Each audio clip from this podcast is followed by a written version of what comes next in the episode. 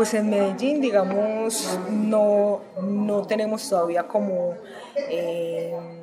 como una lectura frente a cómo puede incidir eso en lo urbano, porque digamos que sabemos que el conflicto siempre ha, ha sido más agudo, más agudizado, no sé, realmente en las zonas rurales y en las subregiones del departamento de Medellín, la capital, pues tenemos la presencia de las bandas. Ahí no sé cómo entraría a jugar realmente pues todo lo que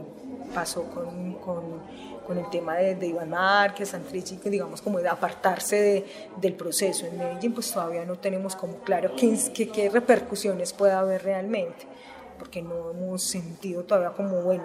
Y digamos que por el, no hemos tampoco, nos hemos dado a la tarea realmente de, de hacer esa lectura en, en lo urbano en lo urbano. Ya en la subregión, digamos un poco, ya lo mencionaba Winston también frente a otro grupo más que entra a disputar el territorio, a disputar el control en el territorio con el, el ELN, los caparrapos y todas estas otras estructuras y, y, y, grupos armados que están en la subregión. Digamos que ya hay,